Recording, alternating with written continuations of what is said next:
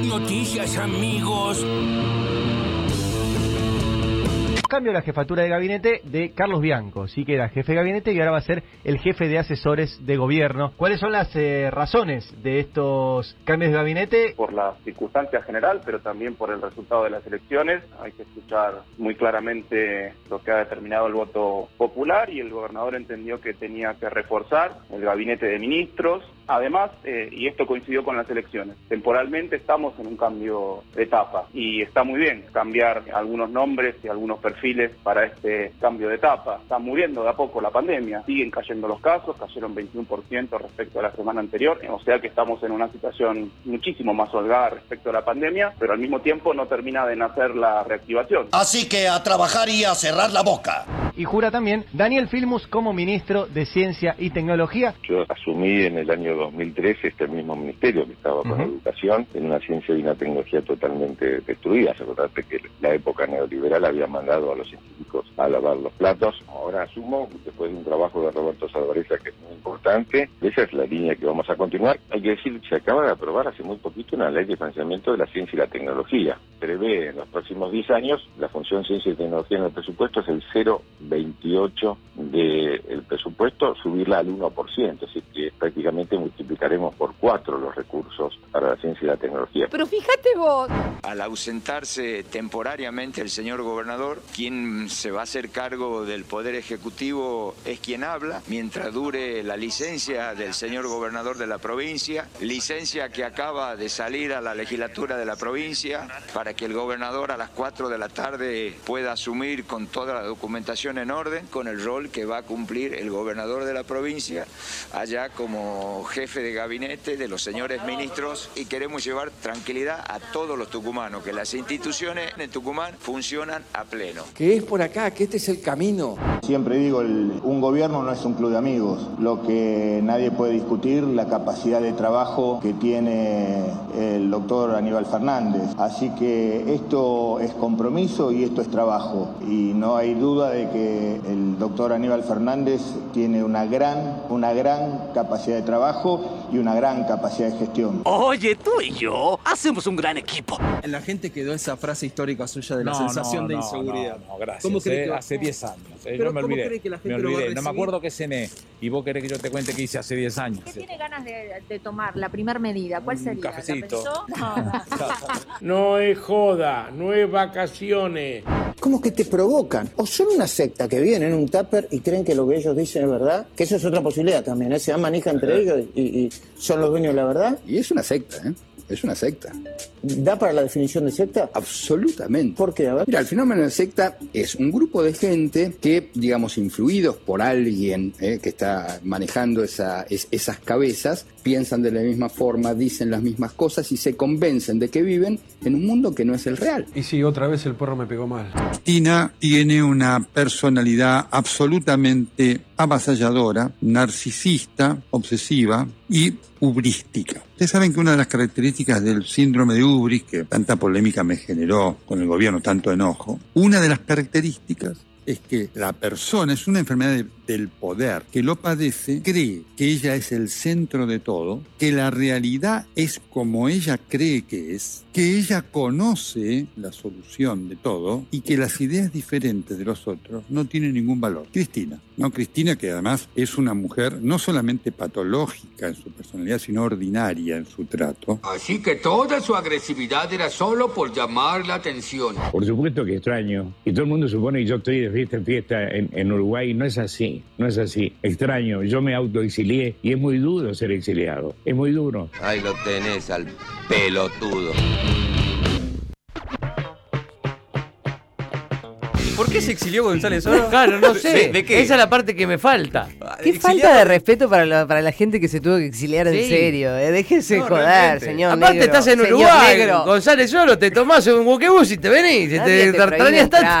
Puede entrar cuando quiera y puede salir cuando quiera. Por ¿eh? favor, de Uruguay por a la favor. Argentina, no hay ningún problema. Bueno, qué barbaridad, igual. De todas maneras, ¿no? El Negro Oro en una entrevista en TN. Eh, lo de Nelson Castro ya eh, corre eh, por One Hit Wonder, ¿no? Metió Ubris hace un par de años y, y es la que tienen que tocar. Pero bueno, igual volvió, volvió, metió la palabra ubrística, una personalidad ubrística. eh, Es y a- la misma versión del mismo tema. Sí, claro. pero abandonó. A mí me gustaba más cuando había tocado más el- la, la- la tecla más simple, que era mala, es mala. Sí. Cristina es mala. claro. Es cierto. Sí, ahora la complejizó de vuelta. Sí, la comió, no, patológica, ubrística, no, a ver si mala y listo, ya está. Espectacular. Bueno, lo de Luis Majul y Federico Andajasi diciendo que el kirchnerismo es una secta en La Nación Más. Sí. Bueno, Más allá de secta, no secta, está claro que es un absurdo. Ahora, la definición que da Andajasi de secta, señor, Sí. es Eh, el canal que ustedes están haciendo. Hay una anécdota muy linda de Luca Prodan que es que cuando Sumo, los Sumo, que estaban todos reduros en una casa, le fueron a decir que deje el alcohol. Luca le contestó: ¿Y ustedes se vieron ustedes? Extraordinario. Bueno, Aníbal Fernández, que entre otras cosas para eso está ahí. Dijeron, ¿qué es lo, que, lo primero que va a hacer? ¿Qué, qué es la primera medida que va a tomar? Un café. Un café. Listo, cafecito. Anda a buscarla adentro. Y vemos, bueno, Sergio Bernis, muy contento con la designación de Aníbal Fernández. Le faltó decir, por fin se fue la otra. Eh, No. En otras palabras dijo eso, por fin se fue la otra que no me la bancaba más. Eh, ojalá Sergio Berni deje de hacer interna en seguridad y se lleve mejor con, con Aníbal Fernández. Ojalá. Todo indica que sí, digamos, porque ya su interna permanente eh, era con Sabina Frederick. Sí, Sabina y, y Frederick acá se hay fue. otro tipo de relación, además. Sí, y más si- similitudes en, en varios Sí. aspectos. Eh, veremos qué onda. Osvaldo Jaldo eh, finalmente va a ser el gobernador ah, de Tucumán. sí, se queda Jaldo. Sí, se queda Jaldo como gobernador de Tucumán. Ya está Mansur en Casa Rosada, listo para jurar como jefe de gabinete. Daniel Filmus también hablaba y Carlos Bianco, algunos de los protagonistas eh, y de las voces destacadas del día. Ahora, las noticias en maldita suerte.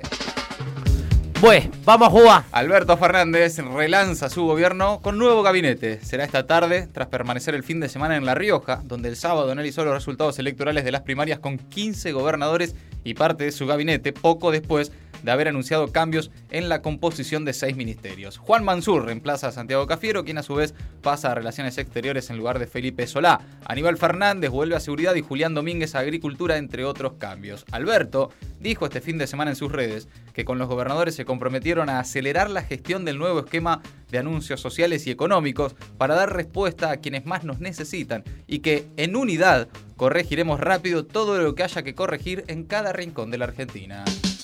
Lo que importa. El gobierno prepara una batería de medidas económicas para salir de la crisis. Se anunciarán mañana y tienen como objetivo principal recomponer y fortalecer los ingresos. Estaban previstas desde la semana pasada, pero se pospusieron por la crisis dentro del oficialismo tras la derrota en las pasos. Este, en las paso, digo bien. Este martes se reúne el Consejo del Salario con sindicalistas y empresarios para aumentar el salario mínimo del 35% previsto pasará a más del 45%. Además, se analiza un bono de 6 mil pesos para jubilados y pensionados que cobren hasta dos haberes mínimos y una nueva suba del piso del impuesto a las ganancias. Caras nuevas provinciales. Axel Kisilov también hizo cambios en el gabinete bonaerense y Martín Insaurralde será el jefe de ministros. Las incorporaciones nos van a refrescar, dijo el gobernador de la provincia de Buenos Aires al anunciar modificaciones en su equipo el domingo por la noche y luego de reunirse con Cristina. La principal de ellas es la asunción del ex intendente de Lomas de Zamora en reemplazo de Carlos Bianco, que ahora será jefe de asesores. El intendente de Malvinas Argentinas, Leonardo Nardini, será ministro de Infraestructura y la diputada nacional Cristina Álvarez Rodríguez tendrá a su cargo el Ministerio de Gobierno en reemplazo de Teresa García. Axel dijo que los cambios son para fortalecer la gestión provincial y de cara a la etapa de reconstrucción que comienza a partir de la pospandemia.